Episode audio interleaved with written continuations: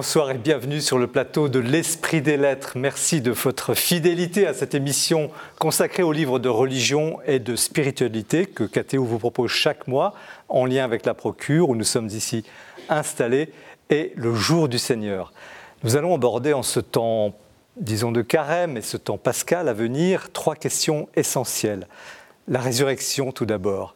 Est-ce que ce thème serait une illusion, un mythe ou peut-être une réalité très présente qui peut au quotidien aider justement les chrétiens à mieux vivre.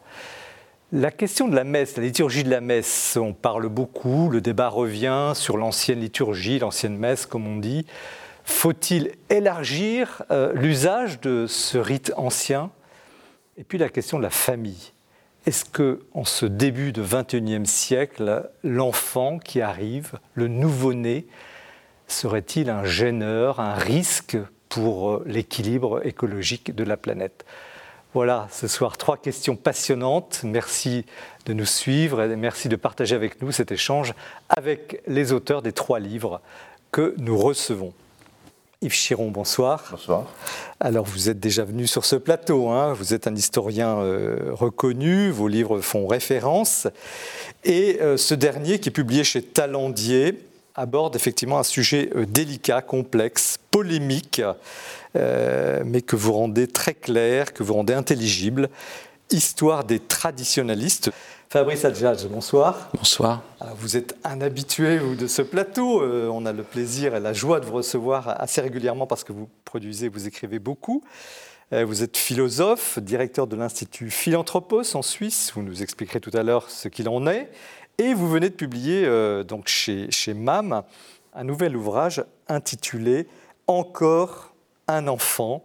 Euh, là, c'est oui, oui, encore un enfant. C'est un peu le père de famille qui, père de famille nombreuse, vous nous le direz tout à l'heure, qui médite sur ce oui à la vie et à l'engendrement, comme vous l'appelez, notamment contre ceux qui voient en chaque nouvel enfant peut-être une menace pour la planète et vous provoquez en quelque sorte cette insouciance euh, antinataliste qui, qui, qui, règne. C'est un livre absolument décapant. Denis Moreau, bonsoir. Vous aussi, vous êtes euh, un habitué. Merci d'être là. Vous êtes professeur de philosophie à l'Université de Nantes. Vous ne cachez pas non plus votre amour du Christ, votre attachement à l'Église. Euh, que, qui pour vous est absolument compatible avec le travail rationnel. Euh, et ce travail rationnel, vous l'appliquez à l'une des questions les plus difficiles qui soit, peut-être, pour un esprit euh, justement euh, rationnel, à savoir la résurrection. Mais nous commençons toujours par un petit tour dans les rayons de la procure, où nous retrouvons Mathilde Mailleux, qui présente l'actualité du libraire. L'actualité du livre religieux en ce mois de mars, eh bien, ce sont des voix, des voix que j'ai eu envie de vous faire découvrir et de vous faire lire surtout. Tout d'abord, c'est celle de Benoît Cinetti, prêtre dans le diocèse de Lille aujourd'hui, qui publie Nos sept péchés capitaux, c'est publié aux éditions Flammarion. C'est peu de dire que c'est un récit engagé, c'est même un récit extrêmement tonique, virulent même, enfin virulent. Je m'exprime peut-être un peu mal, mais c'est surtout pour vous dire que cet essai, en fait, nous parle de fraternité et de cet urgent besoin de fraternité dans notre société. Nos sept péchés capitaux, eh bien, sont nos sept manquements à la fraternité, la fraternité absolument indissociable d'un monde plus juste. C'est ce que nous dit Benoît Cinetti à travers cet essai qui est à méditer en cette période préélectorale. Une voix masculine aussi que je vous invite à découvrir, c'est celle de façon inattendue, celle de Saint Marc, l'évangéliste, qui en fait se révèle ici à travers un très très beau roman historique haletant, écrit par le père Jean-Philippe Fabre et c'est publié aux éditions du Cerf. Son titre, le lion d'Alexandrie. Ce titre est magnifique, c'est tout un programme écrit par un prêtre euh, absolument passionné par son sujet, qui écrit de façon de la plus belle des façons, eh bien cette vie de Saint Marc, une vie que nous allons découvrir, que je vous invite à découvrir. Comment Saint Marc euh, a-t-il écrit cet évangile? Dans quelle période a-t-il vécu? C'est un ouvrage et un roman historique qu'on ne lâche plus et que je vous invite encore à découvrir. Céline Martin, à présent, c'est une voix féminine que je vous propose de découvrir véritablement, car Céline Martin, si nous la connaissons, eh bien nous ne connaissions pas cet écrit qui est absolument inédit. Il s'agit de Autobiographie de la sœur et novice de la petite Thérèse et c'est publié aux éditions du Carmel. Lire ce livre, eh bien tout d'abord, c'est découvrir un auteur, car Céline Martin écrit merveilleusement bien. Elle est pleine de simplicité et pleine d'humour aussi. Céline Martin a été un témoin privilégié de la petite Thérèse. Elle, est, rentrée au Carmel bien plus tard que sa petite sœur, à l'âge de 25 ans, mais elle a beaucoup accompagné et surtout a été sa plus proche confidente dans les tout derniers moments de sa vie. Céline Martin est une merveilleuse porte d'entrée pour découvrir ou pour mieux comprendre la spiritualité de Thérèse de Lisieux, la fameuse Petite Voix. Cet ouvrage absolument remarquable est un grand événement éditorial et spirituel. Voix féminine encore. Céline Guillaume qui publie aux éditions du Cerf Dieu est passé par là. Alors ce livre est un livre totalement inédit et pour moi un peu étrange à vous présenter, mais j'y tiens beaucoup, car Céline Guillaume, si vous ne la connaissez pas, eh bien pour nous elle est extrêmement importante et nous la connaissons très bien, car c'est notre présidente, elle est libraire et aussi présidente des librairies La Procure. Céline Guillaume a écrit un livre extrêmement personnel, elle dit d'une voix forte et extrêmement assumée ce en quoi elle croit. Elle croit bien sûr en Dieu, mais aussi elle croit en un tout tas de choses comme la famille, la vie euh, fraternelle à travers euh, eh son engagement dans l'Église, mais aussi sa voix euh, particulière de femme d'entreprise, sa voix professionnelle, sa voix d'épouse, sa voix de mère de famille. À travers des petits chapitres extrêmement éloquents se dessine eh bien, une voie et un itinéraire spirituel. Un ouvrage que vraiment je vous invite à découvrir Et puis c'est une autre voix de femme que je vous invite à découvrir aussi, celle tonique et extrêmement émouvante de Christine Pedotti, qui écrit là un magnifique texte sur le deuil. C'est publié aux éditions Albin Michel et, cela s'intitule L'inconsolé. Christine Pedotti a perdu son mari en avril 2019 et ce texte relate ses deux années de deuil, ces deux années de travail où elle a éprouvé au plus profond de sa chair l'épreuve de la perte, la perte de l'être aimé absolument. C'est un texte extrêmement fort où elle livre également une réflexion extrêmement personnelle et puissante sur la mort, sur la perte et sur ce besoin de renaître à la lumière. Un texte formidable. Et puis enfin, pour terminer, Conversation sur la mort et donc sur la vie ce sont eh bien, euh, des paroles, des voix très fortes qui s'élèvent de personnalités comme Martin Stephens, Marie de Henzel, Anne-Dauphine Julien et plein d'autres qui s'expriment dans ce recueil eh euh, fait par Christian de Cacré, le fondateur du service catholique des funérailles. Des voix qui parlent de la mort, de leur rapport à la mort. Un livre éminemment spirituel, mais aussi extrêmement émouvant et fort sur la mort et donc sur la vie. Merci Mathilde pour cette large présentation de l'actualité du libraire. Ça fait plaisir, les éditeurs et les écrivains écrivent, travaillent, éditent. C'est une bonne nouvelle pour le livre. Nous commençons cette émission avec Yves Chiron, donc un historien qui publie chez Talandier Histoire des traditionalistes, avec une, très jolie couverture du reste. Un livre conséquent, hein. c'est un, gros travail que vous avez mené. Et je, je voudrais savoir Comment, enfin, au fond, pourquoi vous lancez Vous avez écrit beaucoup, beaucoup sur l'histoire de l'Église, sur de multiples sujets. Pourquoi s'attaquer à ce sujet maintenant? Euh, bah, D'une part, euh, parce que c'est un sujet que forcément j'ai rencontré en évoquant euh, Paul VI, par exemple, ou d'autres papes. Et puis parce que c'est un sujet qui m'intéresse depuis longtemps, auquel je, je travaille, sur lequel j'accumule depuis longtemps documentation, archives. Mais pour des raisons, si ce n'est pas indiscret, personnelles ou parce que vous considérez que c'est un sujet central dans, dans l'Église catholique? Euh, Les deux. Les deux, en ce sens que, par mon histoire personnelle, euh, j'ai découvert, on va dire, la tradition au sens où j'essaie de la définir euh, dans, dans, ma jeunesse, on va dire. Et puis parce que ça me semble forcément un sujet centrale qui s'est posée à tous les papes, on va dire depuis euh, Saint Pédis.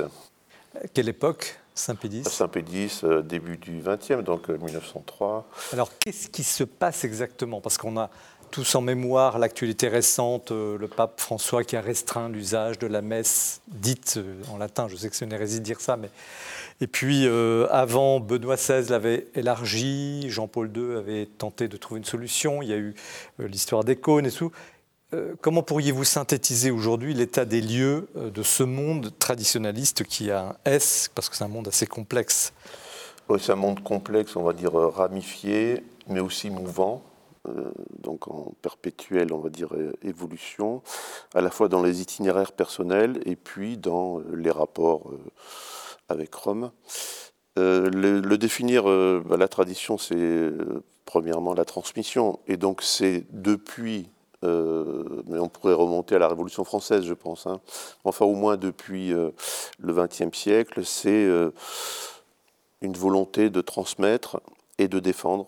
Alors, ça a quelque chose de réactif assez souvent, mais je pense que la, transmission vient avant la défense. C'était la devise de Monsieur Lefebvre, qui lui a peut-être été trop absolutiste, évidemment. Euh, sa, euh, devise épiscopale, j'ai transmis ce que j'ai reçu. Mais on transmet quoi? C'est une vision de l'Église ou est-ce que c'est la liturgie de la messe telle qu'elle doit être ou qu'elle était célébrée euh, Je dirais qu'il n'y a pas que la liturgie, évidemment. il y a aussi le désir, la volonté de préserver et de transmettre quand même la foi dans euh, son acception euh, la plus euh, classique, la plus traditionnelle, et en réaction face à des courants extérieurs ou intérieurs qui, selon les traditionnalistes, mettent en danger, en péril ou en difficulté cette foi. Quand la, mèche a-t-elle été allumée? Est-ce que c'est le Concile Vatican II qui a déclenché les foudres ou vous, non, faites remonter ça avant voilà, C'est antérieur. Euh, oui, le, pape Saint-Pédis, pour revenir à lui, est le premier, enfin à ma connaissance, pape à employer le mot traditionnaliste dans le sens où euh, on l'emploie communément, notamment par ce livre. Euh, et il, employait ça en réaction au Sillon, donc le grand mouvement démocrate chrétien français. Et il disait que les vrais amis du peuple sont traditionnalistes.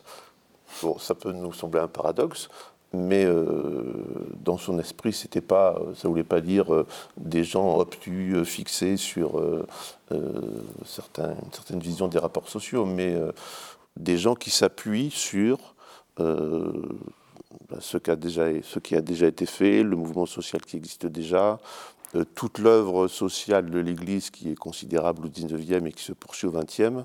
On est toujours le traditionnaliste de quelqu'un, quoi.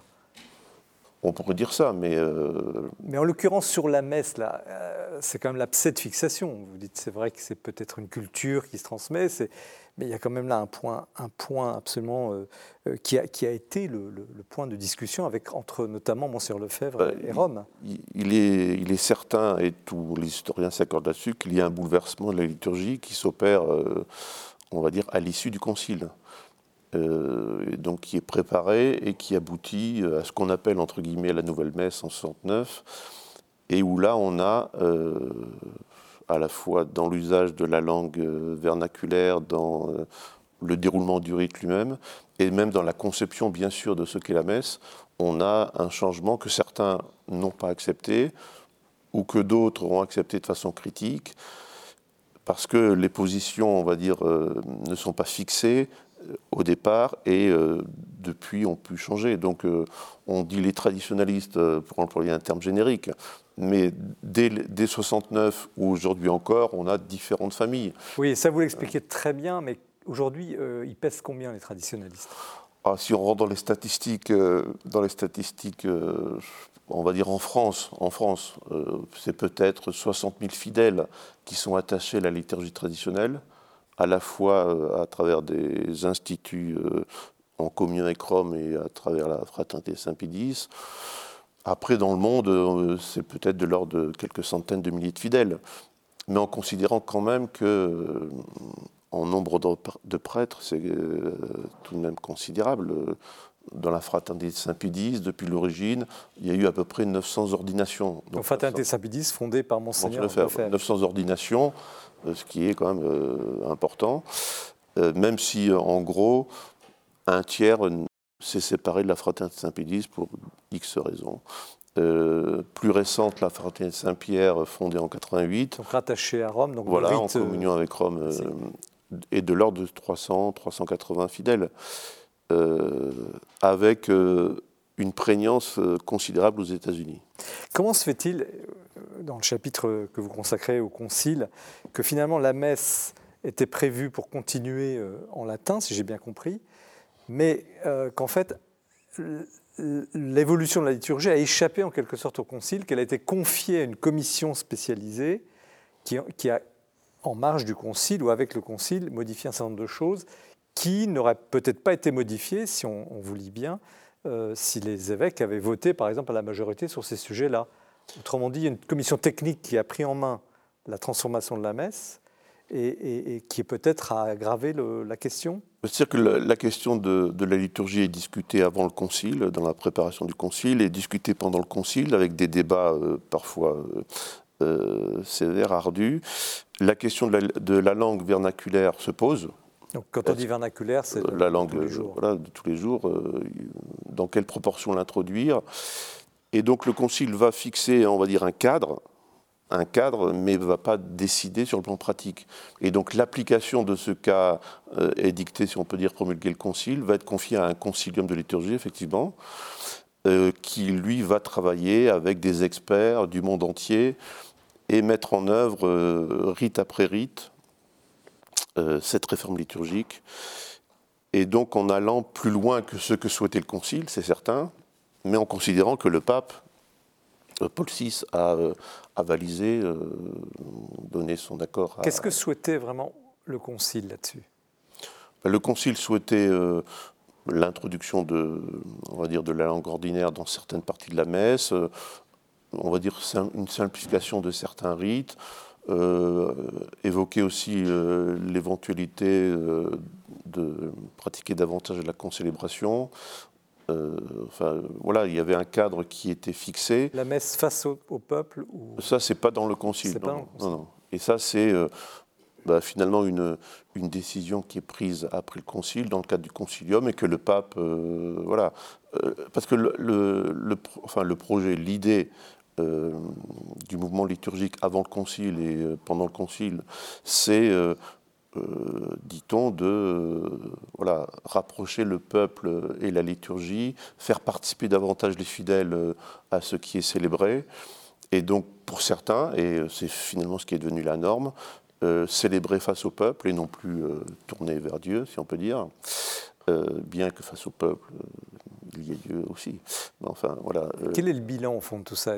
Finalement, est-ce que le Concile a, a manqué de prudence? Est-ce que quel est aujourd'hui? Non, non, le, Concile, euh, si on lit la Constitution conciliaire sur la liturgie, euh, elle a été d'ailleurs approuvée par la majorité, enfin l'immense majorité des évêques. Dont Monseigneur Lefebvre, hein. Euh, lui-même estimait qu'il y avait sur le plan liturgique des choses à, faire, à changer.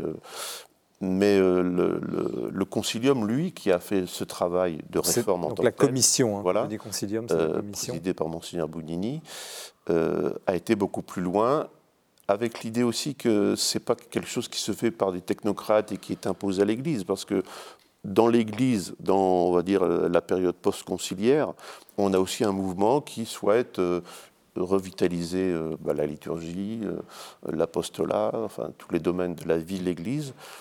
Et donc, selon les diocèses, selon les paroisses même, on a eu des innovations, des changements qui se sont faits avant même que Rome euh, les ait décidés ou les ait avalisés. Et ça a pu poser forcément, euh, créer des situations de crise. Mais aujourd'hui, le point de fixation, le, point de débat, les traditionnalistes disent si on avait gardé la messe ancienne, on n'en serait pas là, il y aurait plus de monde dans les églises. Les autres disent mais non, justement, ce serait encore pire. Euh, alors, comment vous, comme historien, vous avez labourer ces, sujets Quel est votre avis? À mon avis, c'est bien difficile à estimer. Euh, euh, parce que, euh, d'une part, dans les endroits où il y a une messe traditionnelle proposée, on voit bien que ça n'attire pas forcément non plus des foules. Donc il y a des gens qui sont heureux de retrouver la messe qu'ils ont connue ou de découvrir une messe qu'ils ne connaissaient pas, mais ça n'attire pas ça remplit pas des églises plus que des églises où se célèbre la liturgie, on va dire, euh, de Paul VI, la liturgie euh, réformée, entre guillemets. En revanche, il est sûr que pour ce qui est des vocations, des monastères ou des fraternités sacerdotales, il y a un attrait qui ne se rencontre pas forcément ailleurs. Les monastères, on va dire, traditionnels en communion avec Rome sont, enfin, accueillent beaucoup de religieux, sont prospères. Est-ce qu'il y a un lien entre ces, tendances euh, traditionnelles et euh, des questions plus, moins religieuses, peut-être plus politiques? Un lien, euh, je dirais que fondamentalement, le lien existe, mais il faut faire attention à ne pas considérer qu'il y a une accointance ou une, une similitude forcée entre, on va dire, la droite et le traditionnalisme. il est clair qu'au départ, euh, dans tout le courant, on va dire, traditionnaliste ou contre-révolutionnaire catholique, il y a une réaction, et dès, la Révolution française, contre l'idéologie révolutionnaire, c'est-à-dire l'idéologie des droits de l'homme. Pour moi, le premier traditionnaliste, si on peut dire, c'est le pape Pie VI, qui refuse... Quelle époque? euh, bah, Sous la Révolution. Donc, qui refuse la constitution civile du clergé et qui condamne la déclaration des droits de l'homme, qui pour lui est une déclaration euh, inconcevable en ce sens qu'elle place euh, la loi humaine euh, au-dessus de la loi naturelle ou de la loi divine, qui introduit une séparation de l'Église et l'État, même si le mot n'est pas employé. donc le premier traditionnaliste, il est contre-révolutionnaire et c'est le pape Pie. Bon, ceci dit, il ne faut pas non plus identifier forcément la monarchie et le traditionnalisme un traditionnaliste n'est pas forcément monarchiste, hier ou aujourd'hui. Comment se fait-il qu'il y ait autant de, phénomènes d'atomisation? Quand on lit le livre, c'est impressionnant, vous décrivez comme avec la méticulosité de, l'historien, euh, que Monseigneur, vous, tel abbé est parti pour telle raison, a quitté Monseigneur le fait, puis un autre est parti pour telle autre raison. Euh, je ne m'amuse pas ni ne juge pas évidemment les, raisons, mais ce qui est frappant, c'est cette capacité d'atomisation dès lors qu'on sort un peu du giron euh, romain. Est-ce que c'est ça. Ben, c'est peut-être justement parce qu'il n'y a a pas, je dirais, l'autorité romaine. Euh, Monsieur Lefebvre, dans son esprit, n'était pas un révolté, mais pour ce qui est de l'Église, c'était quelqu'un qui finalement refusait l'obéissance au pape et qui a agi contre le pape notamment en sacrant des évêques, alors que le pape lui avait euh, interdit de le Jean-Paul II à l'époque, oui. Donc si, euh, euh, si votre chef se rebelle, bah, vous, vous pouvez vous rebeller contre lui si vous avez, pensez-vous, de bonnes raisons. Quelles sont les, les, grandes familles à grands traits bah, on va dire, on peut distinguer d'une part les instituts traditionnels ou les, les, monastères, etc., qui sont en communion avec Rome, euh, il y en a un certain nombre. Euh, la Fraternité Saint-Pierre, évidemment, l'Institut du Bon Pasteur, la Fraternité Saint-Vincent-Ferrier, de tradition dominicaine, et puis tous les grands monastères bénédictins, euh, ou autres qui sont aussi en communion avec Rome. Donc, pour les monastères bénédictins, par exemple, du Barou, de la Fonte Pertus, etc., ils se sont fondés on va dire, euh, en désobéissance par rapport à leur ordre d'origine, mais ils ont retrouvé la communion avec Rome en 88. Et puis d'un autre côté, vous avez, on va dire, les, grosses troupes de la fraternité Saint-Pédis, qui, elle, n'est pas en communion parfaite avec Rome. Même si le pape François s'est montré très généreux à leur égard, on va dire que la communion parfaite n'existe pas encore. Et puis vous avez ensuite euh, une archipélisation hein, infinie avec des vacantistes. Et c'est des vacantistes, donc ils considèrent que le pape n'est pas. Voilà, que le pape n'est le pape. Pas pape. Et ce, euh, pour certains, il commence à la mort de Pie XII. Donc euh, ça fait quand même une succession de papes non reconnus. Mais c'est un courant qui est apparu vers la fin du Concile et au Mexique. Est-ce qu'il y a quel, serait l'avenir au fond? Est-ce que ces, courants sont destinés à demeurer finalement relativement marginaux, même s'ils sont importants en nombre de vocations, comme vous l'avez bien souligné? Ou est-ce qu'il y a peut-être, malgré les soubresauts qu'on vient de voir là ces derniers temps, une unité possible et peuvent-ils apporter à l'Église de Rome, enfin à l'Église majoritaire, quelque chose? Et voulez, je pense que tous les instituts en communion avec Rome sont euh, en communion avec Rome, donc sont dans l'Église et, ont leur place dans l'Église. Et le pape Benoît XVI, euh, en accordant la messe traditionnelle, euh, a qui voulait s'en saisir, je dirais, euh, a fait beaucoup pour rétablir un droit de cité de la messe traditionnelle et des, traditionnalistes dans l'Église. Et ça, François ne, le met pas en cause? Ben, Il l'a remis en cause. Euh, c'est un peu compliqué euh, de suivre parfois le pape François, mais par le motu proprio de juillet 2021, il y a quelques mois, il semble annihiler quasiment bah, la grande ouverture qu'avait faite Benoît XVI la congrégation euh, pour le culte divin, à travers des réponses officielles euh, qui sont de décembre, a enfoncé le clou, si on peut dire.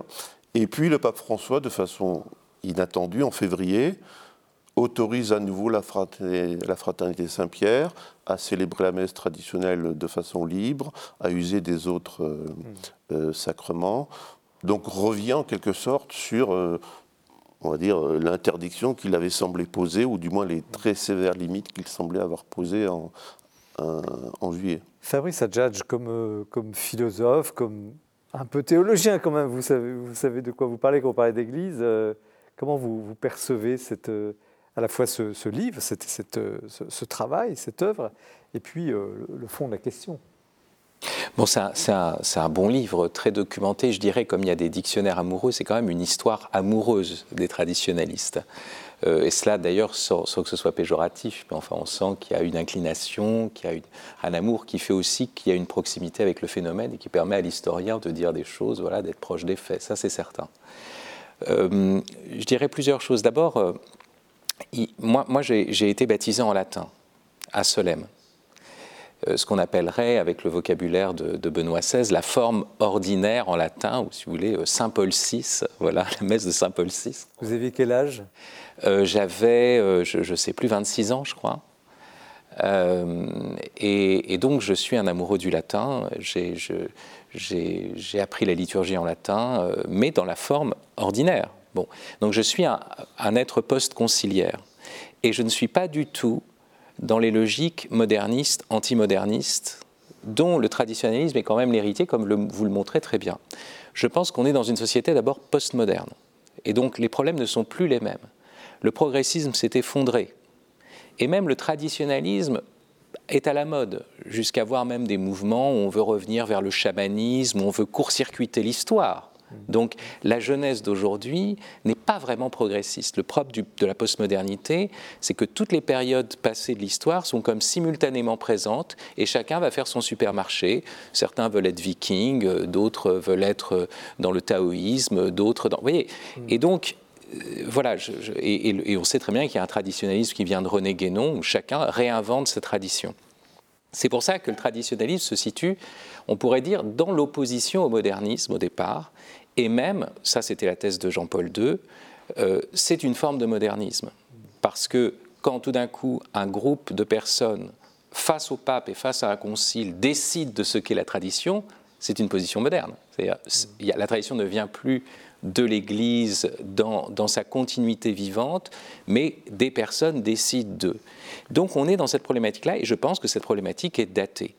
La deuxième chose qui, moi, m'intéresse, c'est il y a des phrases qui sont reprises euh, des, devises du, type non nova sed, noviter, hein, donc pas de choses nouvelles, mais les mêmes choses de manière nouvelle, on pourrait dire. Et, alors la vraie question, c'est qu'est-ce que c'est que la tradition? Il y a un très beau livre de, Joseph Pieper, le, le, philosophe allemand qui a beaucoup marqué Benoît XVI, qui s'appelle Le concept de tradition, où il montre bien que la tradition n'est pas un simple conservatisme. D'abord, quand le Christ arrive, il vient d'une certaine façon, la, force du christianisme a été d'aller contre les traditions romaines. Quand il arrive dans la cité romaine, il y a quand même des traditions très anciennes et on les voit comme des révolutionnaires. Et lui-même dira, enfin, l'Apocalypse, je fais toute chose nouvelle. Donc, il y a une tradition chrétienne à l'évidence et, elle est fondamentale. Mais en même temps, ça n'est pas une tradition à penser selon le mode du paganisme qui est celle d'un conservatisme. Parce que c'est à la fois du passé, hmm. c'est vrai qu'on doit, qu'on prolonge, on est des fils, et en même temps c'est l'éternel. Et l'éternel, c'est aussi présent et actuel. Ce qui fait événement dans le monde. Dieu qui agit encore aujourd'hui. Denis, Denis Moreau, comment vous, recevez-vous euh, plus comme philosophe ah, peut-être J'ai beaucoup aimé ce livre. On le voit, vous l'avez lu avec beaucoup d'attention. quand on m'a dit tu es invité à l'Esprit des Lettres, j'étais super content. Après, on m'a dit faut que tu lises 600 pages sur les tradis. Alors là, là j'ai commencé à grogner. Mais Elle se lit très bien. J'ai hein. eu tort de grogner. Ça, se lit comme un roman. Absolument... Alors, je dis ça se lit comme un roman parce que je suis un peu extérieur à ce monde-là. Je pense qu'il y a beaucoup de gens pour qui ce que vous racontez, c'était aussi des, épisodes douloureux, tristes, compliqués de leur vie. Euh, des familles euh, voilà.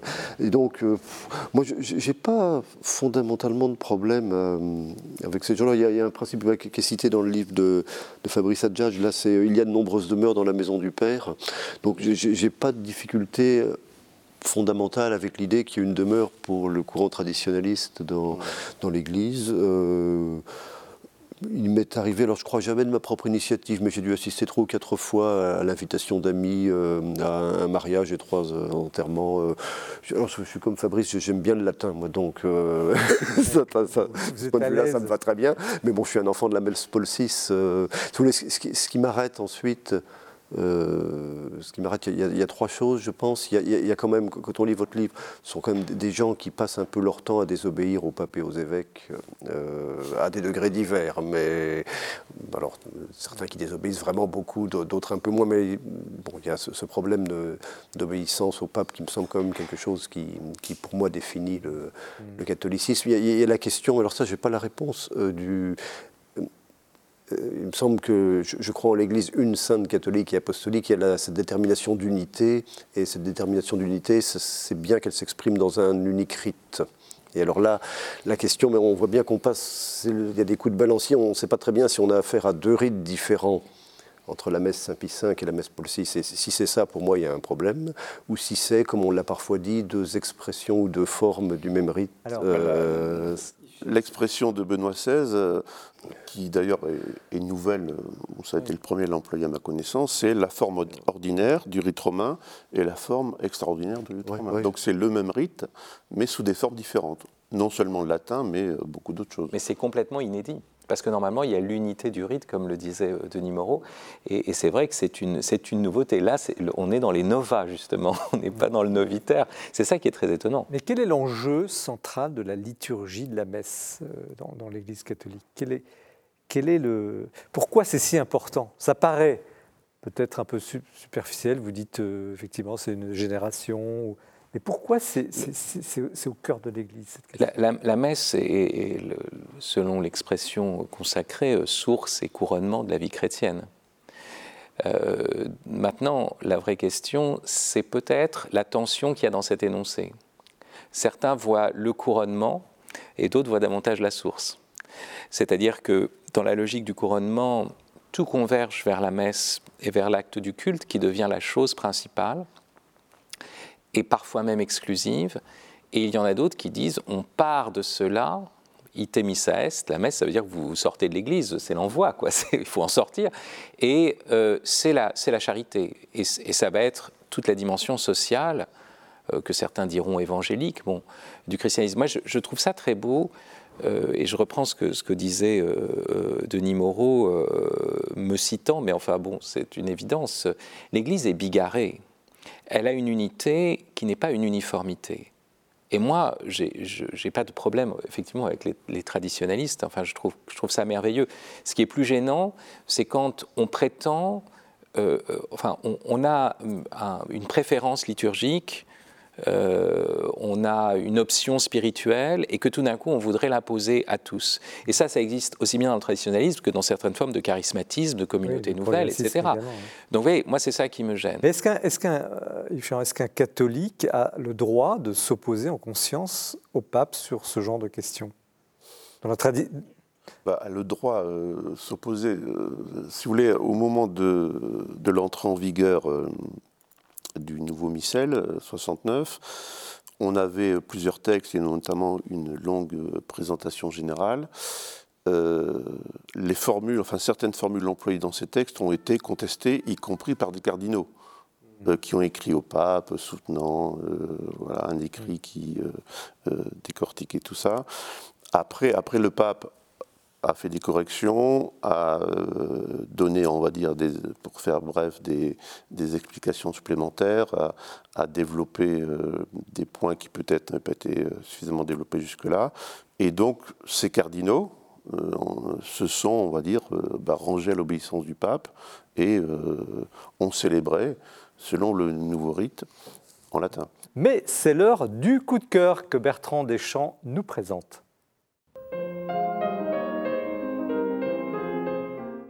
Eh bien, alors que s'approchent à grands pas les jours de la Passion et de la Résurrection, je voudrais vous faire partager un coup de cœur qui vous accompagnera durant ces jours. On le doit à Romain Lisée et aux éditions Magnificat, qui, en deux livres, forment une espèce de triptyque sur, dans l'un, le chemin de croix et l'autre, les sept dernières paroles du Christ en croix. Alors, l'un est paru l'année dernière, l'autre vient de paraître, mais en fait, il faut les prendre dans l'autre sens et commencer par ce chemin de croix qui est fait à partir de méditation et d'un texte de Don André Louf qu'il avait écrit à la demande de Jean-Paul II pour le chemin de croix au Colisée en 2003. L'intérêt aussi est bien sûr l'accompagnement iconographique à travers tous les plus beaux tableaux que l'on connaît ou que l'on ignore, je vous recommande, parce que c'est ce qui a sans doute de plus beau, les éclairages du Caravage dans le reniement de Pierre, ou le moment terrifiant de la flagellation vu par le même Caravage.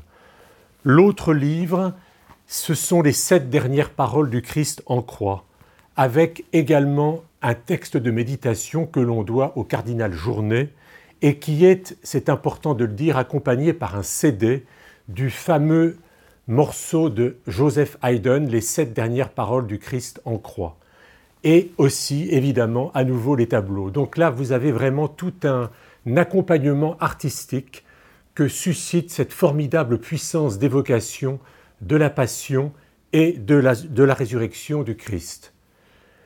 Voilà, alors vous avez donc en plus à la fin des sept paroles, vous avez ce magnifique morceau de Haydn sur le, la terre qui tremble et qui se déchire après la mort du Christ.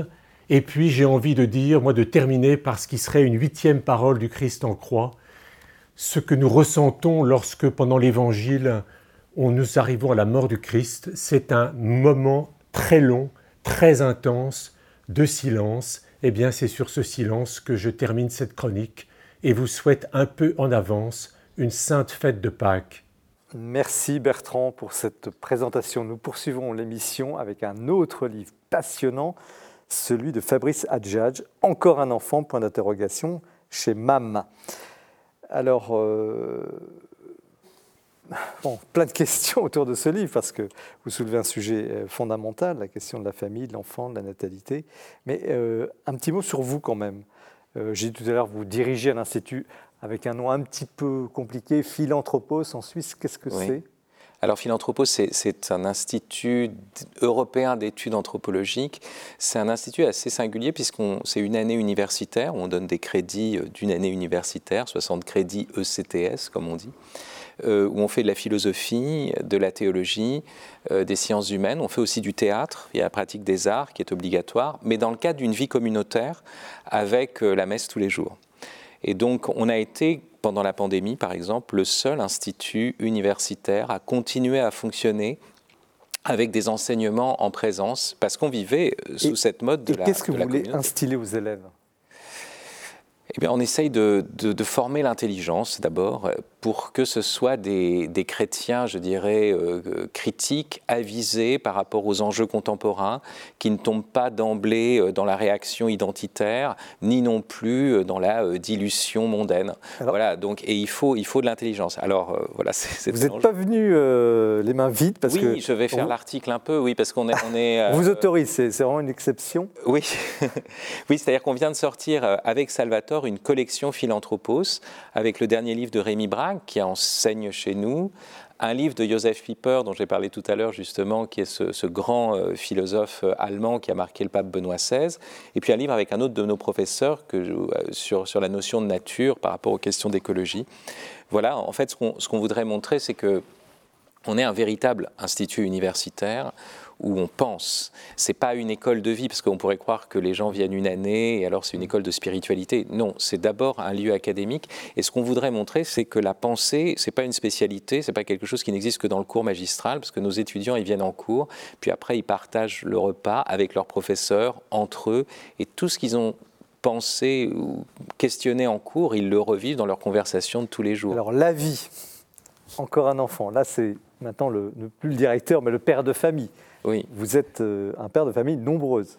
Oui, oui. Alors avec ma femme, euh, pas tout seul, hein, voilà, euh, nous avons eu neuf enfants de manière absolument non projetée, inconsciente. Enfin voilà, j'ai toujours d'ailleurs pas compris le lien entre les deux. Moi j'aime ma femme et puis tout d'un coup, voilà, apparaît un enfant. J'en suis toujours surpris. D'où la question du titre. Alors pourquoi ce titre? Alors parce que... Encore un enfant. On, vous l'a posé. On me l'a posé, oui, bien sûr. Avec un point d'exclamation, j'imagine. J'ai même eu des débats avec des personnes qui m'ont qui m'ont jeté l'anathème. Ce qui est très intéressant, c'est que ces personnes-là prennent la rhétorique euh, justement euh, ecclésiastique euh, pour me dire que j'étais complètement irresponsable d'avoir neuf enfants, que c'était pas bien pour la planète, que je contribuais au suicide de la planète. À quoi je répondais d'une part que c'était pas ma faute si la planète était suicidaire, que justement au contraire j'étais peut-être du côté de la vie et de ce qu'il y avait de plus naturel. Donc je vois mal comment ce serait s'opposer à la nature. c'est ce que m'ont appris les bête, si j'ose dire. Et puis, euh, d'autre part, euh, oui, enfin, je, je, je, suis toujours surpris, en fait. mon, mon, livre est pas hum, pose un point d'interrogation parce que c'est pas un livre programmatique. Euh, il se trouve que avec ma femme, parce que c'est toujours l'histoire d'un homme et d'une femme, hein, on, a neuf enfants. La Sainte Famille n'en avait qu'un seul, et il y a des gens très bien qui n'ont pas d'enfants. donc, ce que je ne veux pas, en fait, c'est une trop grande idéologisation de ce qui est quand même l'aventure euh, de l'amour et de la vie. C'est ça l'objet principal du livre. Ah oui, euh, ce qui est, l'objet principal du livre, c'est de dire que euh, la vie est une aventure et qu'elle est de toute façon un drame? Qu'elle est de toute façon un drame? Vous pouvez annoncer qu'il ne faut plus avoir d'enfants, euh, voilà bon, ce qui va se passer, et on le sait aujourd'hui, par exemple, l'Europe est dans une position de, suicide démographique. on ne va peut-être pas suicider la planète, mais euh, comme le disait Jean Bourgeois-Pichet, de l'Institut national d'études de, démographiques euh, dans les années 80, il disait que si on avait des taux de natalité qui, étaient ceux de la RFA de l'époque, donc finalement en dessous de 2, Hein, puisque c'est 2,1 le, le, taux de fécondité en fait qui permet la reproduction euh, d'une société, eh bien, euh, il y aurait une extinction des populations européennes en 2250. Donc ça, ça c'est un fait, je n'y peux rien. Maintenant, c'est sûr que je ne suis pas non plus l'apôtre de politique nataliste, puisque je dis, c'est une question toujours personnelle et une aventure. Maintenant, c'est sûr qu'il y a souvent un contexte social qui peut être celui de l'espérance ou d'un désespoir larvé. Mais le message quand même fondamental, c'est de dire, euh, comme vous dites un peu avec beaucoup de jeux de mots qui caractérisent votre écriture, euh, après coup, on se rend compte que l'enfant est une merveille, et que même s'il y a du drame, c'est aussi une grâce, et que c'est quand même un message que vous communiquez aux, aux jeunes pour dire, au fond, n'ayez pas peur, sans être un nataliste forcené. Oui, enfin bon, c'est un, livre en deux parties. Il y a une première partie qui est une réponse, on pourrait dire, au, travers euh, malthusien, c'est-à-dire de dire il ne faut pas faire d'enfants parce que les ressources, parce que bon. Euh, et puis il y a une deuxième partie qui est une, partie fondamentale, pourquoi donner la vie à un mortel, où je montre que la question se pose.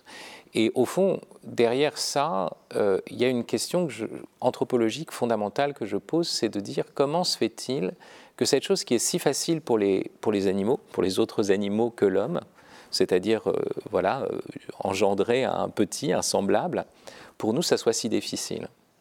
Parce que nous, nous sommes conscients de la mort et, il faut aussi qu'on ait des raisons de donner la vie. Les autres animaux le font par instinct. Nous, on doit trouver les raisons. Et quelles sont les raisons de donner la vie? Et donc le grand mystère, c'est que notre, biologie, notre animalité est comme en, en avance sur notre raison. Vous voyez, c'est une thèse anthropologique forte, c'est-à-dire qu'il y a une intelligence de notre animalité qui est en avance sur notre intelligence rationnelle. Parce que on, est naturellement, euh, si, on fait les choses sans préservation, sans réticence, eh bien, il y a un enfant qui va naître. Et après, on se dit, mais, mais en fait, alors qu'il va mourir, alors qu'il va souffrir, alors qu'il va tomber dans l'impureté, alors qu'il a le péché, pourquoi cela? Et ça montre que ce qui est en dessous de la ceinture, d'une certaine façon, appelle aussi à ce qui est au plus haut des cieux, c'est-à-dire que cette chose qui est la plus naturelle exige en même temps une espérance surnaturelle. Et ça, c'est le mystère, c'est le mystère de l'homme. Au fond, c'est ça ce que je veux montrer avant, d'avoir une position, je dirais, polémique, c'est d'essayer de méditer sur ce qu'est un être humain et le lien entre les profondeurs de sa chair euh, et les, les hauteurs de son esprit. Est-ce que l'Église, dans ce que vous venez de dire, est nataliste? Est-ce que cet encouragement, a été même un sujet de polémique sous Jean-Paul II, qu'on accusait de trop parler de ces sujets-là. Est-ce qu'elle est nataliste ou est-ce que c'est une fausse problématique? C'est-à-dire qu'il faut, il faut distinguer un natalisme politique qui a, existé. Et si on projette ça sur, par exemple la pensée de Jean-Paul II, ce serait une catastrophe, ce serait un contresens. Euh, le natalisme politique, c'était, euh, euh, par exemple, la Troisième République, il faut faire des enfants parce qu'il faut qu'on soit plus nombreux que les Prussiens, et après on va leur foutre sur la gueule et on va reprendre l'Alsace et la Lorraine. Ça, c'était dans le Tour de France par deux enfants, c'était raconté comme ça, il faut faire plus d'enfants. Il y a eu un natalisme communiste, il y a eu un natalisme nazi, il y a eu un natalisme républicain tout ça, tout ça a existé. Mais vous voyez, c'est toujours une instrumentalisation de l'individu pour en faire de la chair à canon, pour en faire le futur membre du parti, alors que l'accueil de la vie tel que le pense Jean-Paul II, c'est la personne elle-même. Et ça va au-delà d'un simple projet parental ou d'une simple idéologie. Après, ce qui est évident, c'est que curieusement, euh, le christianisme, la foi, nous renvoie à des évidences naturelles et, biologiques. C'est-à-dire que s'il y a un couple d'un homme et d'une femme, qu'est-ce qui se passe? Euh, bah, Voilà, euh, comme chez les bêtes, ils font des petits. Et c'est pour ça que la pensée du mariage dans l'Église, un des biens du mariage, c'est, on dit prolesse en latin, je reprends le latin, voilà, avoir des enfants l'homme et la femme sont des prolétaires au sens étymologique du terme. Mm. Et, c'est ça qui est effectivement l'affirmation euh, catholique, mais qui est aussi une affirmation profondément naturelle. C'est ça qui est, très étrange. Qui sont aujourd'hui ces natalistes, ces antinatalistes amoureux, enfin écologiques, très naturels, qui disent stop, un enfant, euh, one, one child, one planet, euh, on traduirait une planète, donc un seul enfant, pas plus. Qui sont ces gens? Je pense qu'il y a un antinatalisme qui se joue à, plusieurs niveaux. Il y, a, celui, bien sûr, qui est lié à un écologisme malthusien et qui pose finalement une vraie question. Malthusien pour les non-initiés bah, C'est-à-dire, bon, Malthus, c'est un théoricien, euh, c'est un, un, pasteur d'ailleurs, euh, anglican, qui euh, va, qui va marquer beaucoup Darwin d'ailleurs, et qui dit qu'en gros, l'augmentation des populations se fait sur un mode géométrique, voire exponentiel, alors que l'augmentation des ressources se fait par progression arithmétique. Donc il y a un moment où il n'y a pas assez de ressources pour le nombre de personnes. Et cette, cette vision-là va être la base d'une vision libérale de la société, concurrentielle, où les individus sont en concurrence face à des ressources rares. Donc il y a ce premier, premier pan, et c'est vrai qu'il y a une question qui se pose. S'il y a beaucoup de monde, bah oui, euh, il va y avoir des problèmes. Mais en même temps, la vie est dramatique. Courir ce risque-là, on ne peut pas être dans des, dans des anticipations où, au nom des générations futures, on ne va plus engendrer. C'est-à-dire qu'il n'y aura pas de génération future. Il y a quelque chose qui est fou. Et donc, je pense que face à cela, il y a plusieurs réponses. D'abord que quand on a une famille nombreuse, on a toujours une vie sobre. On peut pas on peut pas avoir des vacances aux Bahamas comme ça. Euh, c'est pas vrai qu'on surconsomme. C'est peut-être même l'inverse. La surconsommation vient plutôt de l'atomisation des vies. Et l'autre aspect, c'est qu'il y a une dimension tragique de l'existence. Oui, nos enfants euh, aussi vont mourir. Bien sûr qu'on on va au-devant aussi de catastrophes, mais ça a toujours été le cas. Et on ne peut pas pratiquer nous-mêmes la catastrophe volontairement pour, pour l'éviter dans, dans l'avenir. C'est renoncer à la vie. Voilà. Après, il y a d'autres mouvements. Euh, je pense qu'il y a notamment un culte de l'enfance qui fait qu'on voudrait, pour que l'enfant puisse naître, qu'il soit dans une situation, dans une société parfaite. Et, le grand paradoxe, c'est qu'on peut penser que la mentalité euh, abortive de notre société ou contraceptive est aussi liée à un culte de l'enfance. C'est-à-dire, il faut protéger au maximum l'enfant. Et s'il risque ceci ou cela, ou s'il n'apparaît pas au bon moment, eh bien, il vaut mieux ne pas l'avoir. Alors que autrefois, c'est vrai, on avait un moins grand souci de l'enfant. Et c'est ça qui rendait les choses, je dirais, plus faciles. Aujourd'hui, on a un vrai souci. Et c'est une avancée. C'est très bien. Il y a une lucidité plus grande. Mais on voit aussi la difficulté. Quel est le, bon critère de, discernement? Euh, Vous avez des jeunes parents qui, veulent bien faire et qui savent, qui, n'ont pas non plus des moyens euh, démesurés, qui veulent être généreux. Comment, quel conseil vous leur donneriez dans, justement dans la perspective anthropologique et, chrétienne dans laquelle vous, vous, écrivez, vous inscrivez? Parce qu'au fond, il y a une décision très, très intime, très personnelle. Oui, bon, justement, c'est pour ça que ce n'est pas une recette, il n'y a pas de critères, c'est pour ça que je, parle de, l'aventure euh, d'un homme et d'une femme d'abord, euh, et je ne peux pas m'ingérer euh, voilà, dans, cette, dans, dans, cette vie et dans cette intimité-là. Il y a des tas de raisons, il y a des, d'immenses blessures, il y, a, il y a, aussi des limites physiques, hein, bon, voilà, qui fait mmh. qu'on peut ne pas avoir d'enfants, qu'on peut avoir de gros problèmes pour en avoir. Et, c'est tellement énorme. Je veux dire, moi, dès le premier enfant, j'ai été dépassé. Hein. C'est pour ça que j'ai pu en avoir neuf, en fait. Je pas un moment où j'ai dit, oh, tiens, je maîtrise la situation. Il n'y a pas un moment où on peut s'asseoir et dire, bah, j'ai tout ce qu'il faut pour être un bon père. Donc, ce que j'essaye de montrer, c'est que justement, le simple calcul utilitariste rationnel ne permet pas d'engendrer. Ça montre bien qu'il y a autre chose qui se joue. Et, c'est ça qui est très mystérieux parce que en fait, on est transformé par la naissance d'un enfant. Euh, on, peut très bien dire, ben, voilà, tel que je suis, je ne peux pas accueillir un enfant. Mais on fait comme si la naissance de l'enfant n'allait pas être un événement qui allait nous changer. Moi, je, suis resté un adolescent, je suis encore un peu d'ailleurs, mais mentalement, euh, jusqu'au moment où j'ai eu mon enfant en face de moi. Et c'est lui qui, m'a donné ma paternité. Je n'étais pas d'abord père ou en situation d'être père, puis après, je me suis dit, tiens, je peux avoir un enfant. Donc, quand on dit à une jeune fille, mais tu vois, tu es trop irresponsable, euh, il vaut mieux que tu avortes, mais c'est faire comme si il n'y avait pas d'événement de la naissance. Or, moi, je pense que, justement, une des grandes affirmations de, l'Église, euh, c'est une affirmation qui est simplement phénoménologique. C'est-à-dire que l'apparition d'un enfant, ce n'est pas l'apparition d'un nouvel objet ou d'un nouvel être dans le monde tel qu'il est. Pour les parents, c'est une révolution, un renouvellement complet de leur vision du monde. Et c'est pour ça que les anticipations sont très difficiles à avoir, dans un sens comme dans l'autre. Parce qu'il y a aussi l'autre aspect, le monde catho, tout sourire, la famille chrétienne, vous voyez, euh, sur papier glacé. Et puis tout d'un coup, euh, on découvre que c'est dur. que c'est beaucoup plus dur que ce qu'on vous disait parce qu'on est entré dans le psychologisme, dans le positivisme, vous voyez, la pensée positive, si vous voulez, à la catho. Non, euh, oui, c'est toujours de l'inanticipable. Mais c'est la vie. La joie et l'angoisse deviennent plus grandes en même temps, montent en même temps, mais c'est ça qui est la vie. Merci, pour euh, ce, témoignage, parce que ce livre, il est, très touchant, parce que c'est pas seulement... Euh, un, philosophe derrière son bureau qui écrit, c'est quelqu'un justement qui, qui témoigne à travers les idées justement de, de, ce que vous venez de dire magnifiquement. Je ne vais pas répéter. Je suis souvent dérangé d'ailleurs derrière mon bureau hein, par mes enfants. simplement derrière mon oui, bureau. Oui, parce que c'est une prouesse d'écrire dans ces conditions. Alors, Bravo. Denis Moreau, comment vous recevez euh, cet ouvrage? Alors là, c'est le philosophe que je. je, je, l'ai bien reçu. Je, n'ai modestement engendré que quatre enfants. donc j'avais peur de me prendre une leçon de morale, en fait. Euh, et ça n'a pas du tout été le cas. Donc non, non, que justement. Que j'ai beaucoup apprécié dans ce livre. C'est beaucoup de liberté dans ce euh, livre. C'est pas un livre qui fait la morale et qui explique aux gens comment il faudrait se conduire. Donc j'ai apprécié deux choses, notamment ce que vous venez de rappeler cette espèce de grande coupure métaphysique du premier enfant.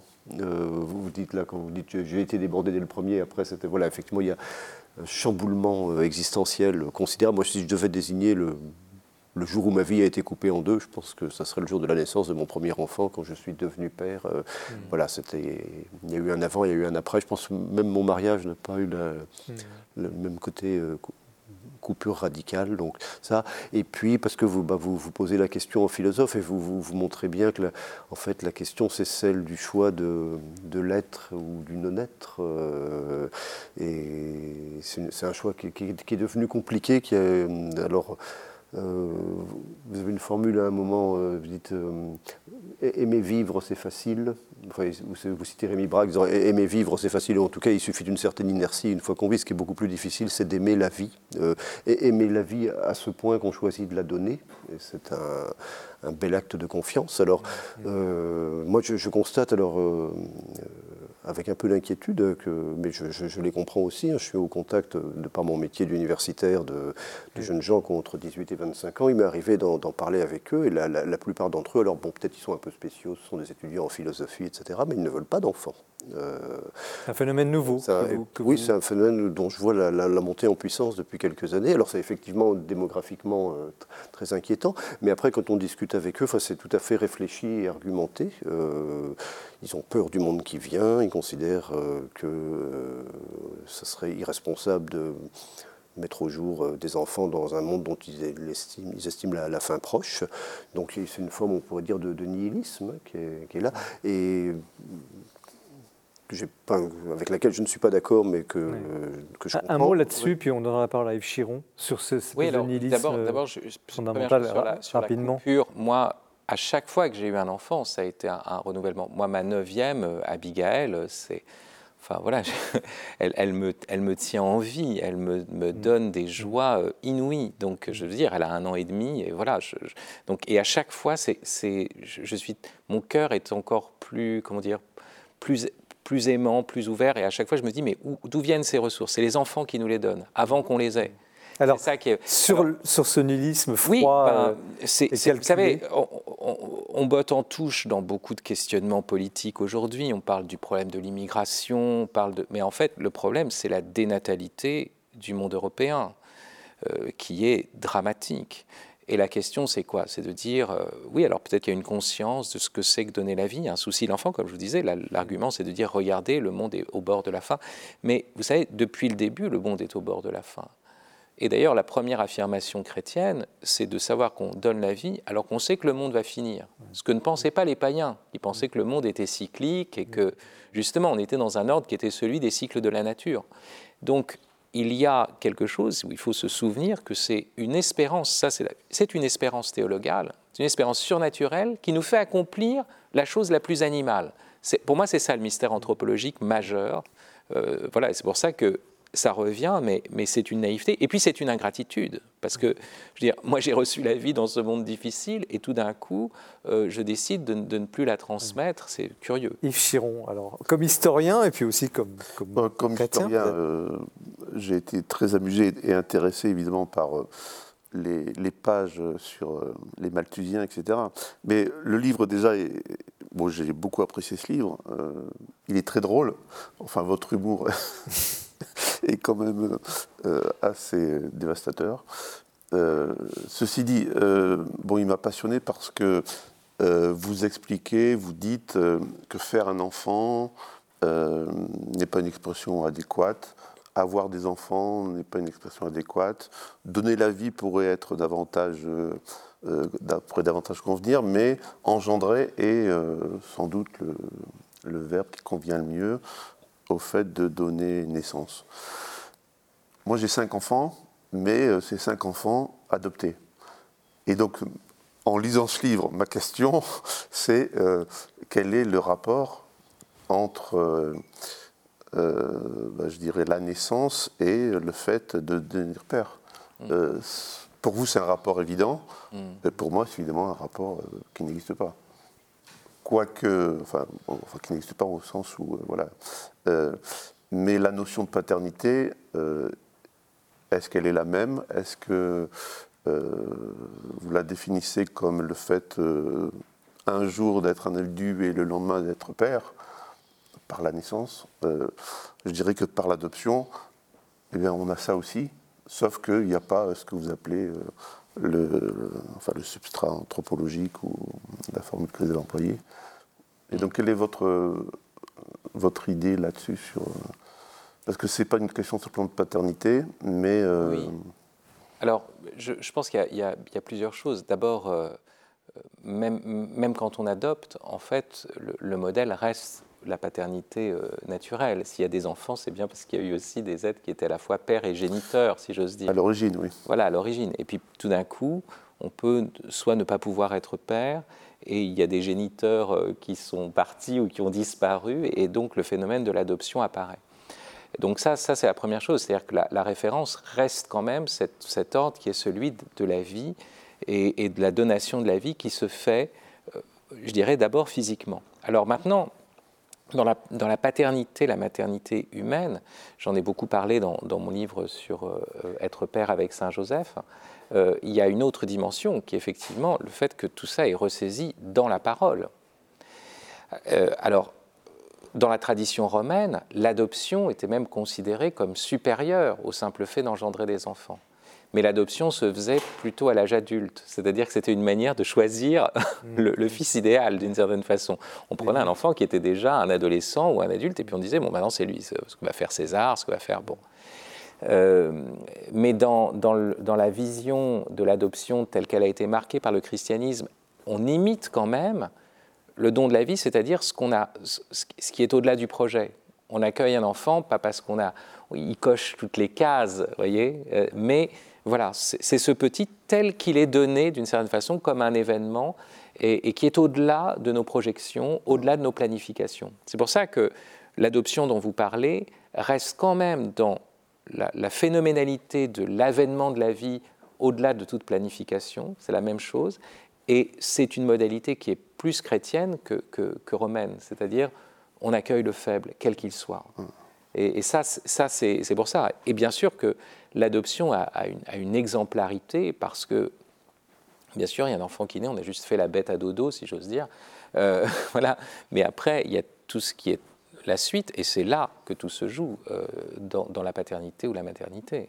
Ah, merci Yves Chiron de, ce témoignage, parce que c'est quand même très personnel et, très, très fort. Et, peut-être est-ce que, euh, justement, cette paternité, Fabrice disait, c'est l'enfant qui me rend père, c'est un peu ce que vous dites tout à l'heure.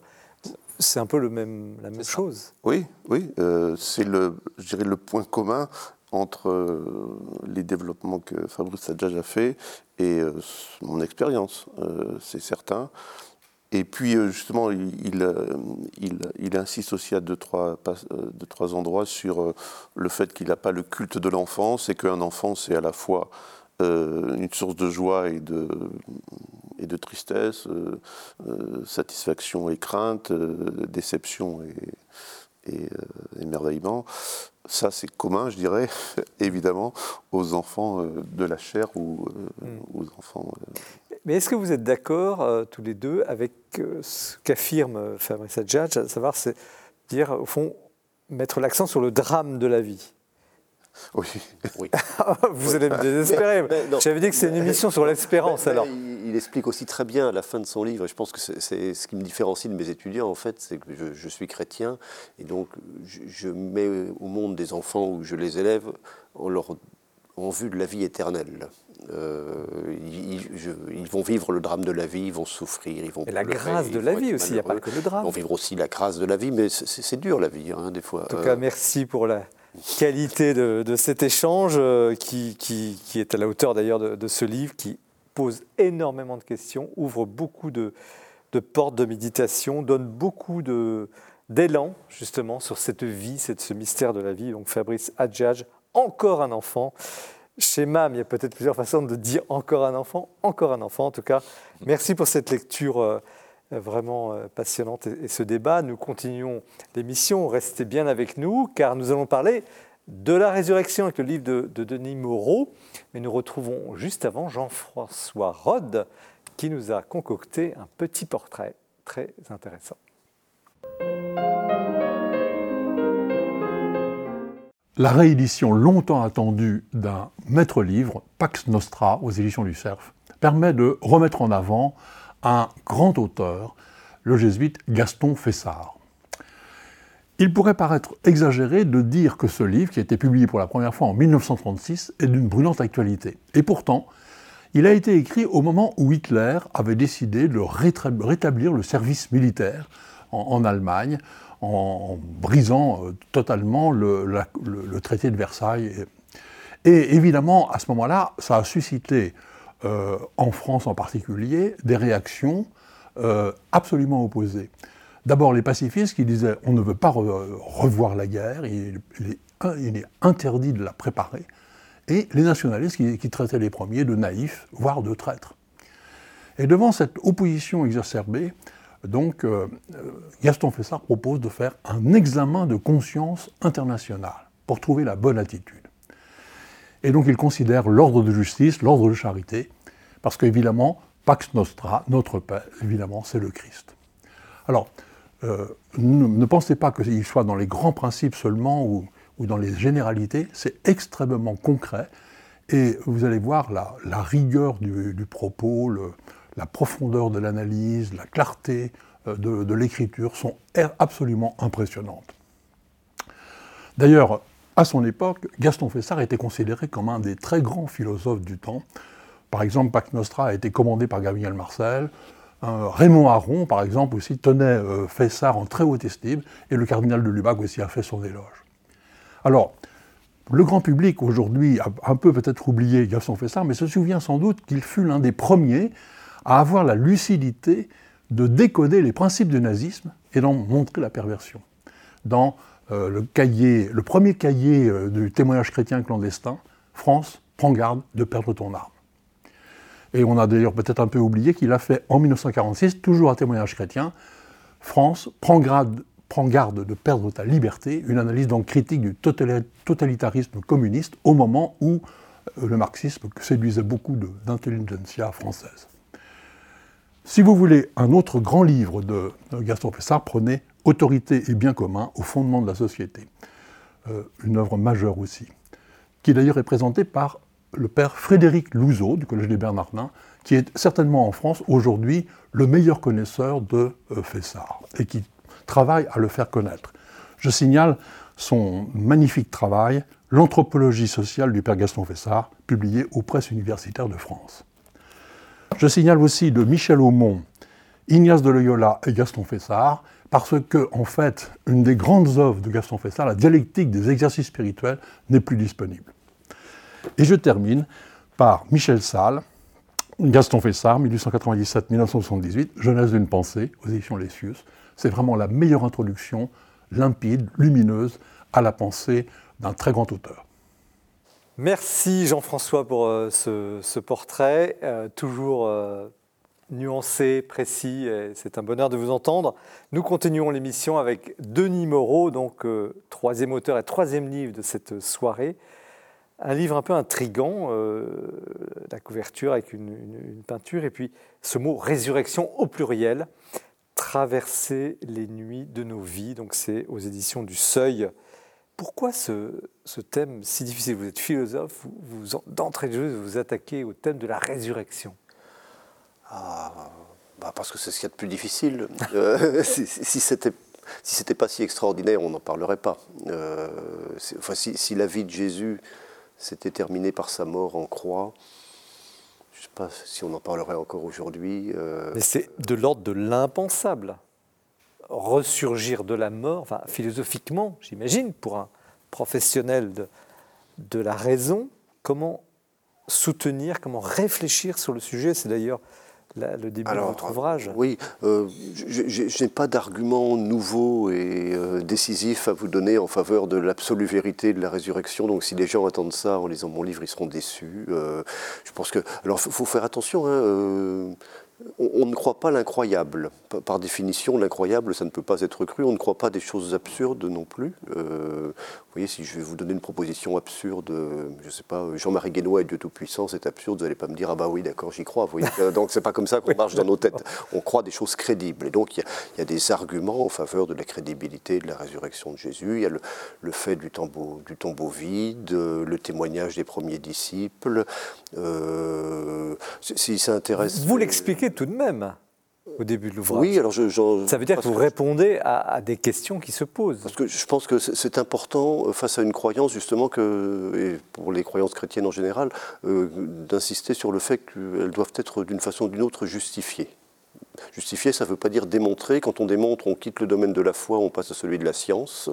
Et bon, je n'ai pas de démonstration catégorique de la vérité de la. Alors pourquoi vous avez ajouté un S à résurrection? Alors j'ai ajouté un S à résurrection parce que euh, je me suis intéressé en fait dans ce livre à ce qu'on pourrait appeler les échos dans nos vies de la grande résurrection euh, qui est celle de Jésus. Donc euh, la façon dont nous pouvons nous aussi. Alors si on lit, c'est quelque chose que j'ai découvert assez récemment en fait. Si on lit nos, Bibles en français, on voit que ce qui est traduit par ressuscité sont deux mots grecs qui sont des mots. Alors on peut supposer que si les gens qu'on rédigé les, évangiles ont choisi deux mots différents, c'est pour mettre un sens un peu différent. C'est aussi intéressant de noter qu'ils ont choisi de ne pas créer un néologisme. On aurait pu penser que pour, un événement à, ce point étonnant, on, on crée un nouveau mot. Donc ces deux mots, c'est le, verbe anistanai qui veut dire euh, littéralement se relever, euh, et, et qui veut dire littéralement se réveiller.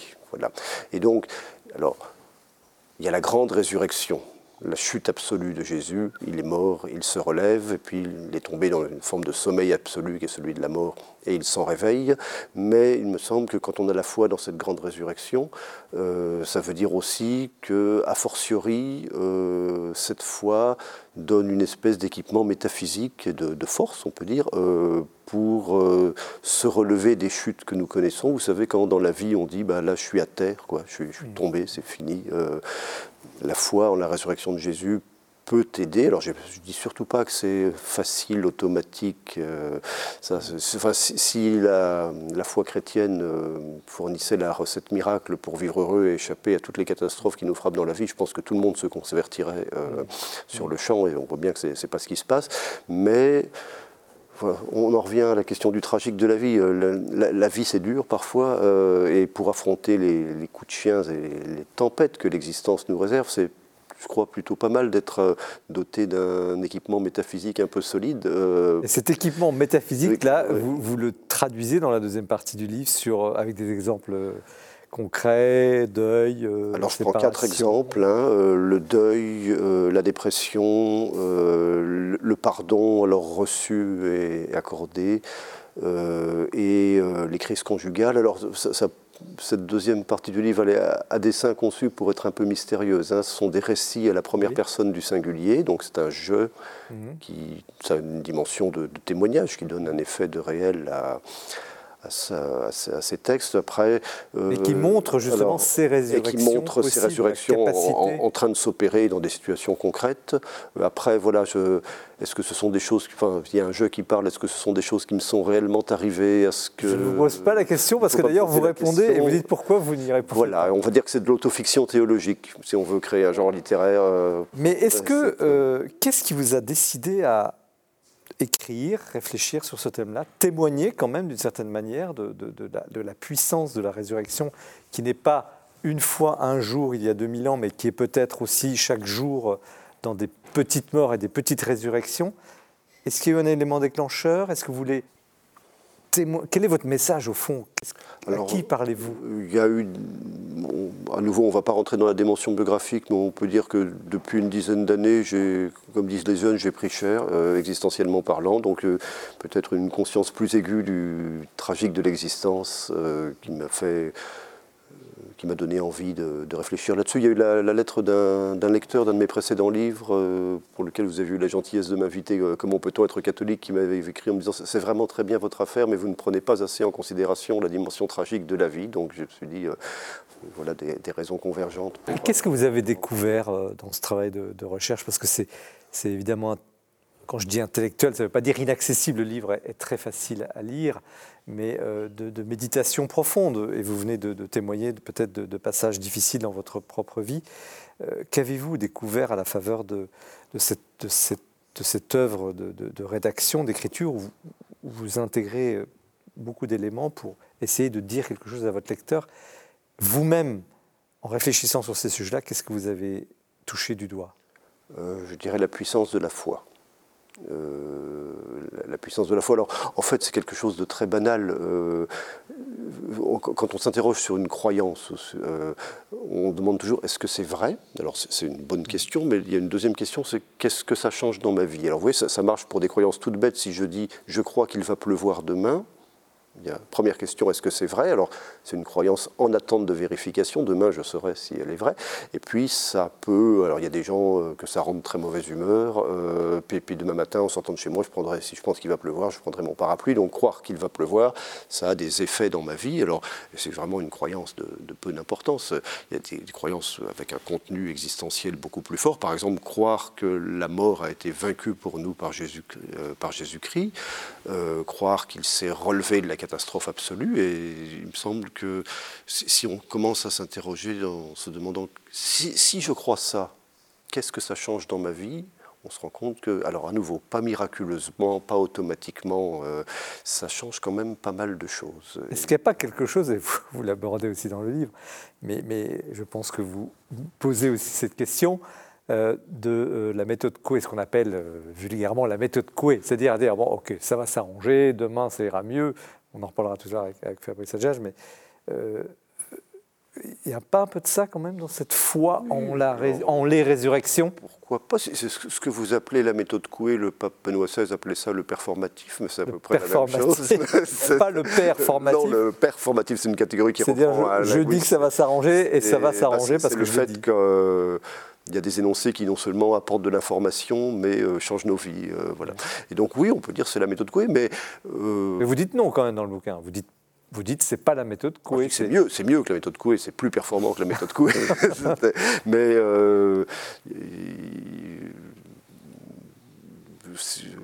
je défendrais comme l'idée que la foi en la résurrection est une puissance d'amélioration de la vie. Euh, y, compris et surtout dans les moments difficiles qui, peuvent la marquer. Euh, et donc, vous me demandez, quand vous me parlez de méthode Coué, vous me demandez si c'est un choix que je fais de croire. Euh, non, si c'est pas un peu une facilité psychologique de se dire, de toute façon. Bah, ça va s'arranger puisqu'on ressuscite, puisqu'il y a des petites résurrections. Oui, alors ça, je crois que c'est quelque chose qu'on dit quand on est un peu à l'extérieur des grandes expériences de souffrance. Quand on est dans les grandes expériences de souffrance, on n'est pas dans l'ordre de la facilité psychologique et les, les moindres choses auxquelles on peut s'accrocher. Oui, je pense, aux, je pense aux, aux disciples le, vendredi saint à 15h. Ils ont dû se dire c'est foutu. Euh, D'ailleurs, vous le dites très bien dans le chapitre sur la dépression. Ils ont eu tort. Qui est très, très, très fort et on, voit justement la capacité à se relever de la personne qui. qui et, merci de, de, de, visiter. Euh, mais est-ce que cette opérationnalité, je ne sais pas comment l'opérance de la, la résurrection s'applique aussi à des gens qui n'ont pas la foi. Ou autrement dit, comment parler, vous êtes, vous, professeur dans une université publique, comment parler de ce genre de sujet à des gens qui sont loin du christianisme ou qui ont été chrétiens? Oui, alors ça, c'est effectivement une bonne question. Euh, je ne maîtrise pas les modalités de la grâce divine et donc euh, je n'ai pas de raison de penser qu'elle n'agit pas à l'extérieur de mon Église et en des gens qui n'ont pas la foi, donc euh, mm. par principe ça. Et après non, c'est compliqué. Alors il me semble, enfin, je, vais peut-être répondre en, décalant un petit peu. Moi quand quand je parle avec des, non-chrétiens de ces, questions-là, euh, ils me disent toujours Mais tu crois vraiment des trucs bizarres? Je leur dis Oui, mais ça m'arrange dans la vie. Euh, et donc, je, ma, ligne argumentative, c'est de présenter une foi extrêmement intéressée. En fait, j'assume d'être un chrétien. si je suis chrétien, c'est. Qu'est-ce que va dire Kant que vous connaissez bah, bien C'est un philosophe que je n'aime pas du tout. Euh, enfin, c'est un très très grand philosophe. Il était beaucoup plus intelligent que moi, mais sa, vision de ça, marche aussi en philosophie morale. Hein, l'idée que pour quand on agit bien, c'est nécessairement désintéressé, et qu'à la limite, plus c'est désintéressé, et plus c'est enquiquinant et plus ça a de chance d'être moral, je trouve que c'est une idée. Moi, je ne pourrais pas vivre comme ça. Euh, je ne pourrais pas vivre comme ça. Je suis quelqu'un de très intéressé. Quand j'essaie de faire le bien, c'est, alors non pas au nom d'un intérêt supérieur, mais d'un intérêt égoïste, pardon, mais d'un intérêt supérieur parce que je me sens heureux de le faire. Euh, si je suis chrétien, c'est pour faire mon salut. Et euh, si quelqu'un venait m'expliquer, alors par exemple que Nietzsche ou Marx ont raison, c'est-à-dire que la foi chrétienne euh, est une puissance de pourrissement de l'existence humaine, euh, moi je, change de crèmerie euh, sur le champ. enfin, la, foi n'est pas un enquiquinement supplémentaire dans une existence qui n'en manque déjà pas. si ce n'est pas quelque chose qui vient nous transformer bénéfiquement, alors bien sûr, à visée eschatologique, comme disent les, théologiens, pour l'autre vie, mais aussi dès ici et maintenant, c'est-à-dire si en fait ça n'est pas une réponse à, cette grande question qui est celle de la philosophie depuis ses origines, qui est la question de la vie bonne. Parce que c'est ça le livre. Ah, oui. Vous dites c'est ici et maintenant. c'est aussi, aussi, ici et oui, maintenant. Oui, mais c'est justement cette dimension qu'on a un peu oubliée. Alors ça, je pense. Et qu'on pense, on pense toujours aux fins dernières, mais la, appliquer la résurrection à la vie courante, c'est la force de ce livre. Oui, c'est ce que j'ai essayé de faire. Oui. Qu'est-ce que vous dites ou avez-vous expérimenté euh, à, ce, phénomène qui est décrit par certains mystiques euh, de Dieu qui répond, si je puis dire, aux abonnés absents La personne prie, la personne implore, et puis il n'y a pas de réponse, entre guillemets, surnaturelle, ou je ne sais pas comment la qualifier. Il y a, la relation ne s'établit pas, où il n'y a pas de retour. Oui, et pourtant, et puis il va peut-être quand même se produire un, heureux euh, événement à la fin. Alors, si vous voulez, moi, je, le prends dans l'autre sens. Il se trouve que, pour moi, Dieu a toujours répondu aux abonnés absents, c'est-à-dire il ne m'a jamais parlé. Euh, je n'ai jamais senti sa présence. Euh, ça ne m'empêche pas d'être catholique. Je dis ça peut-être pour décomplexer les gens. Je pense que je suis oui, justement, mais c'est très important. Je ne suis pas le seul à qui, qui, ce genre d'expérience est.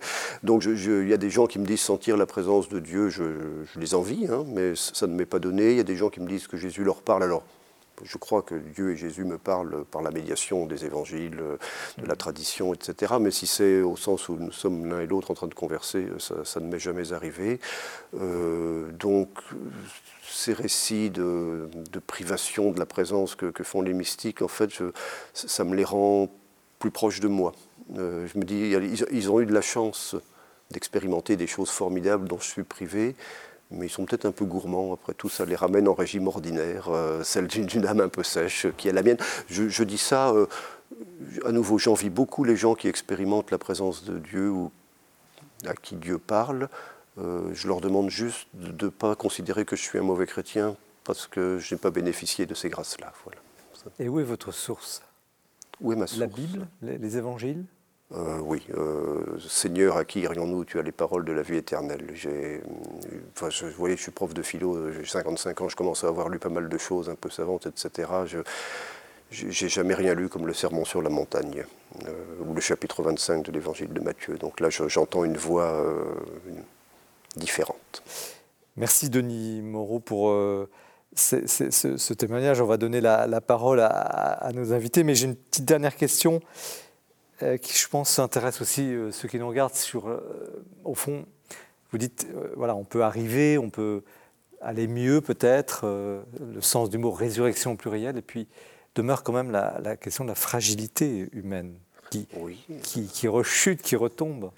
Oui, alors après, la, logique de la résurrection, ou le pari de la résurrection, c'est celui que Saint Paul appelle le, combien plus. Hein. c'est cette idée que euh, au terme de, processus souvent bien difficiles, on peut atteindre un, niveau d'existence supérieur à celui d'où on était parti. Euh, on, a parlé tout à l'heure... Malgré les rechutes. Malgré les rechutes, on a parlé tout à l'heure de ce, mot grec qui voulait dire se, relever. Là, finalement, c'est ça, la résurrection, c'est en trois sens, se relever. Hein. c'est la, relève, au sens, c'est remplacer, euh, où il y a la relève de la garde, remplacer un, un état difficile par quelque chose de différent, c'est euh, se relever quand on est tombé, et puis c'est au sens où on relève un plat avec un, condiment, donc obtenir quelque chose de meilleur qu'à l'arrivée. Fabrice Adjadj, comment vous, recevez, euh, je ne sais pas si c'est le philosophe ou, le théologien ou le spirituel que j'interroge, cet ouvrage, cette tentative extrêmement hein, difficile de saisir cette question de la résurrection et des résurrections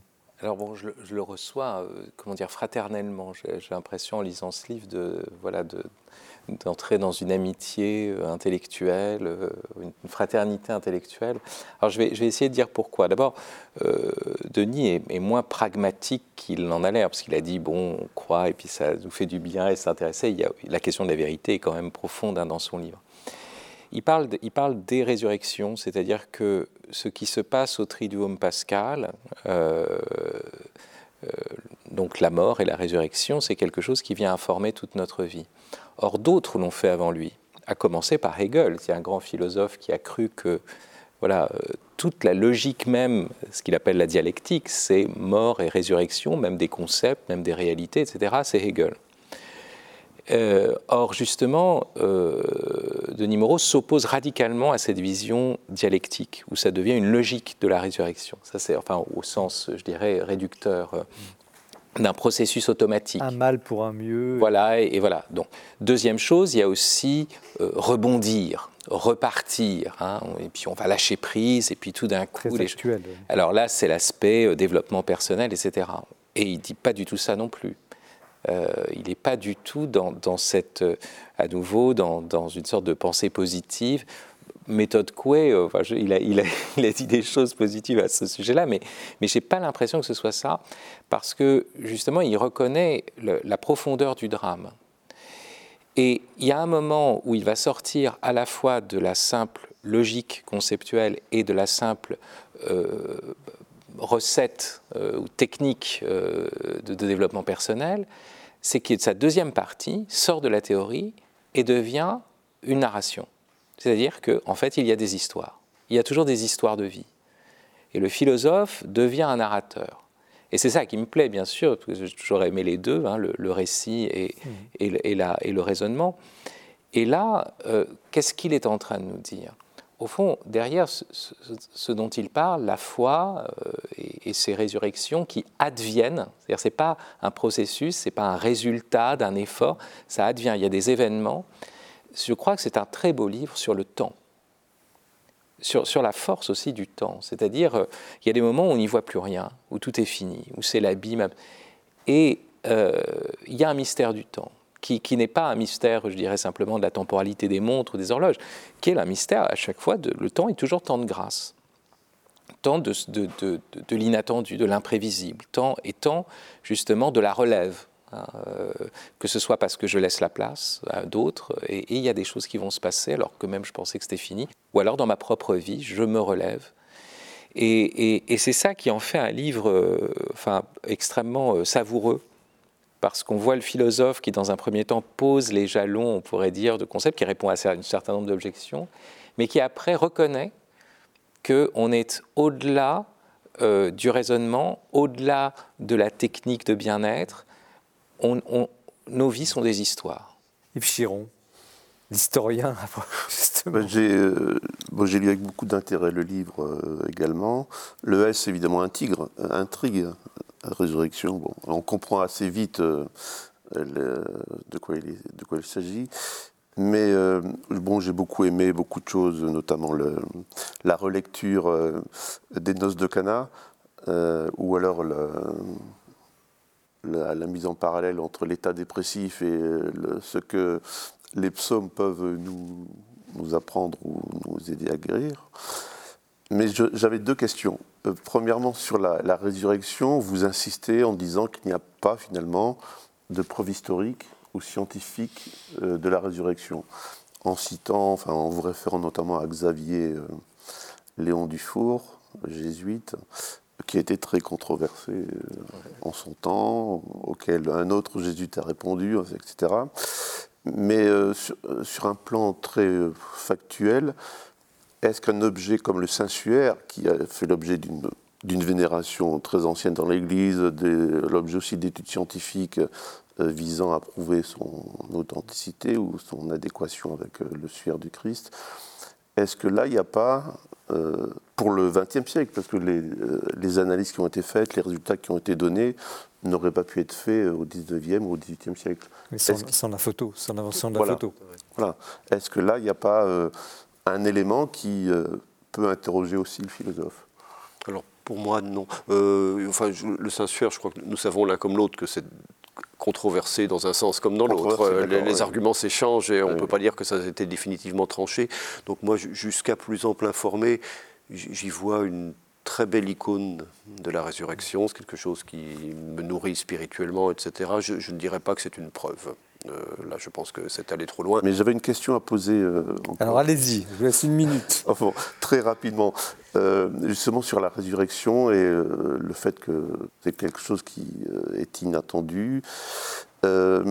Par rapport aux guérisons, aux guérisons qu'on peut qualifier de miraculeuses, puisque l'Église en reconnaît certaines pour béatifier, canoniser, ou en reconnaît certaines à Lourdes. Est-ce qu'il n'y a pas un rapport entre la résurrection ou plutôt euh, les guérisons comme anticipation partielle et provisoire, mais anticipation de, la résurrection? Donc la, résurrection qui n'est pas simplement euh, un avenir mais un présent, est-ce que pour les fidèles, les croyants, à travers ces miracles que l'Église reconnaît. Mm. Euh, Tout à fait. Euh, oui, oui je, pas de problème à, voir dans les, guérisons miraculeuses des, signes de la résurrection. Après, je, vais encore dire que je, n'ai jamais bénéficié de miracles dans ma vie. J'aime beaucoup le thème qui était un thème cher à, aux auteurs jansénistes pour qui j'ai une petite tendresse des miracles cachés. Donc les miracles cachés, c'est ces choses miraculeuses que Dieu fait, mais dont on ne se rend pas compte. Par exemple, peut-être cette nuit, j'aurais dû mourir d'un AVC. Euh, il y a eu un miracle. Euh, ce qui me permet d'être ce soir avec vous, mais je m'en je m'en suis pas rendu compte et je m'en rendrai compte peut-être ébloui euh, lorsque me sera révélée mm. la, vérité de ma vie. Mais j'aime j'ai une petite tendresse pour les miracles discrets. Merci. Terminons cette émission, si vous voulez bien, par une question, euh, un mot, et auquel je vous demande de répondre en, peut-être le plus brièvement possible, dans l'esprit euh, pascal, puisque nous approchons de Pâques. Quelle est votre espérance? Qui commence? En cette année 2022, précisément. Et ce sera le dernier mot de l'émission. Euh, mon espérance, euh, bah, c'est l'espérance euh, de tout chrétien, c'est-à-dire cheminer vers la vie éternelle. Alors, je, peux dire la même chose, mais pour ne pas répéter, je vais dire quelque chose de plus terre à terre. Je, voudrais que les jeunes aillent mieux. Voilà. Fabrice Adjadj, vous aurez le mot de la fin. Oui, c'est difficile.